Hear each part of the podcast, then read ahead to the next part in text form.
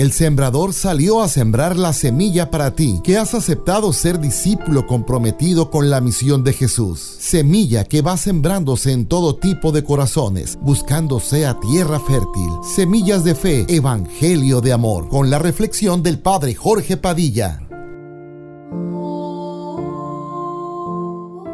Del Santo Evangelio según San Marcos capítulo 1 versículos del 14 al 20.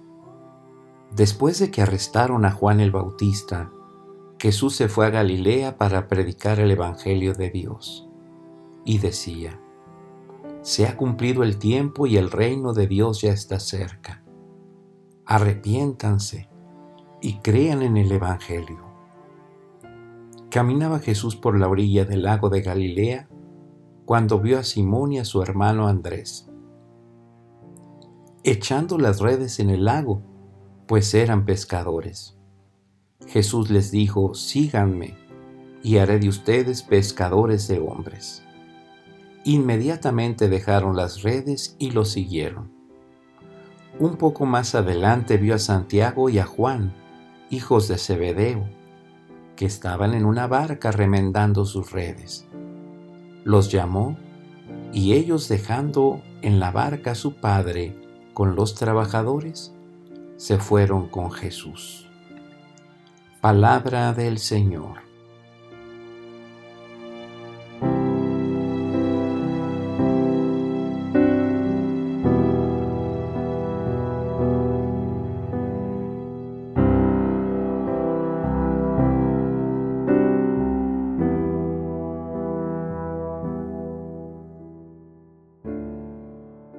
¿Qué tendrían las palabras de Jesús que cautivaban, que llegaban al corazón, que resonaban en el alma?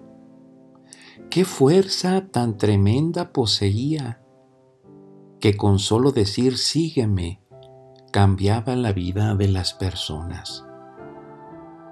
Después de que tomaron preso a Juan, Jesús fue a la provincia de Galilea llama a sus primeros discípulos y empieza a proclamar la buena nueva de Dios.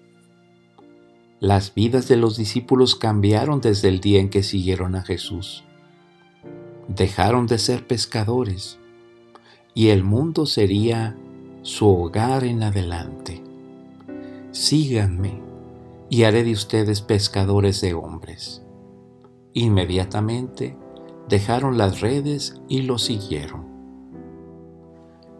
La pesca era la principal industria en Galilea. Simón y Andrés poseían redes y daban trabajo a otros. Para seguir a Jesús abandonaron un negocio seguro y en funcionamiento. La persona y el llamado de Jesús era tan irresistible que tomaron la decisión de forma inmediata.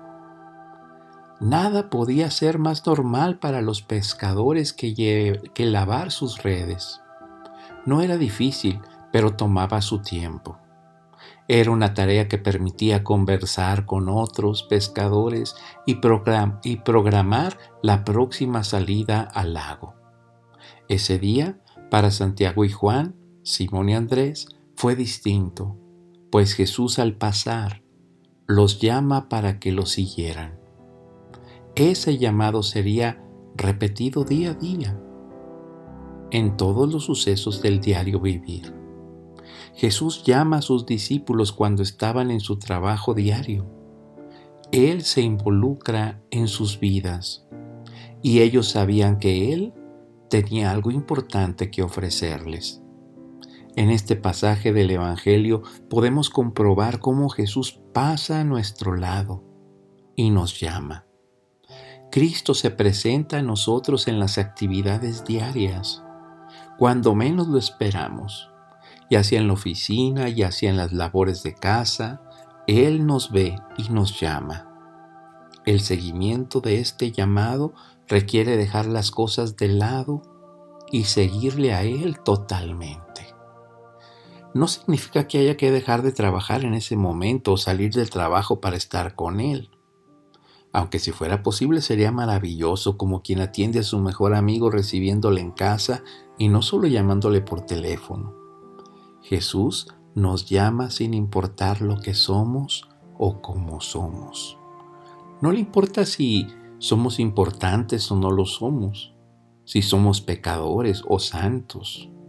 Eso sí, una vez que le hemos respondido, se nos pide dejarlo todo y seguirlo escogió a pescadores y a publicanos, y no fueron los más inteligentes o capaces de su tiempo. Dios escoge a quien quiere. No llama a los capacitados, capacita a los llamados. No hay motivos para tener miedo de fallarle, a no ser del todo fieles a Cristo en nuestra respuesta.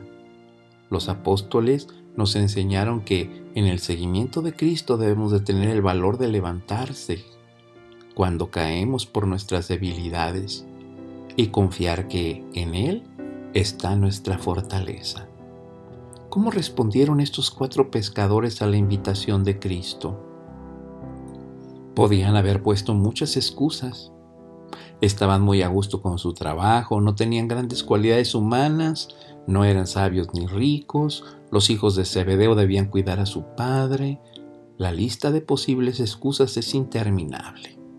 Más larga cuanto más progresa la humanidad.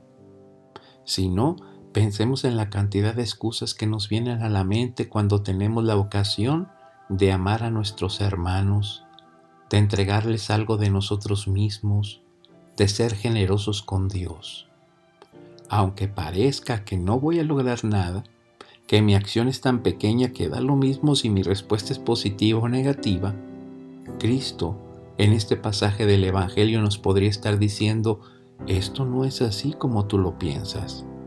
Santiago, Juan, Pedro, Andrés eran tan pequeños como nosotros, tal vez con menos cualidades, y de ellos se sirvió Jesús para cambiar el mundo. ¿Qué les pidió?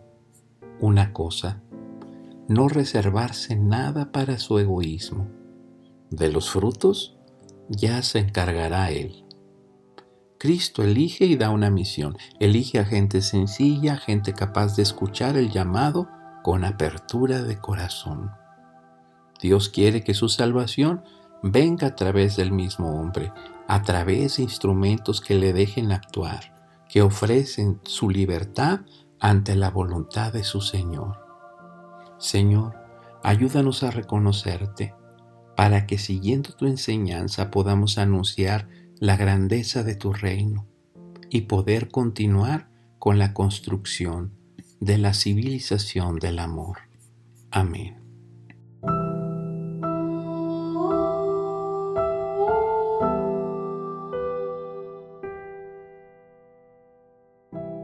Semillas de Fe, Sembrando el Evangelio, es una producción de Vive Radio, Arquidiócesis de Hermosillo.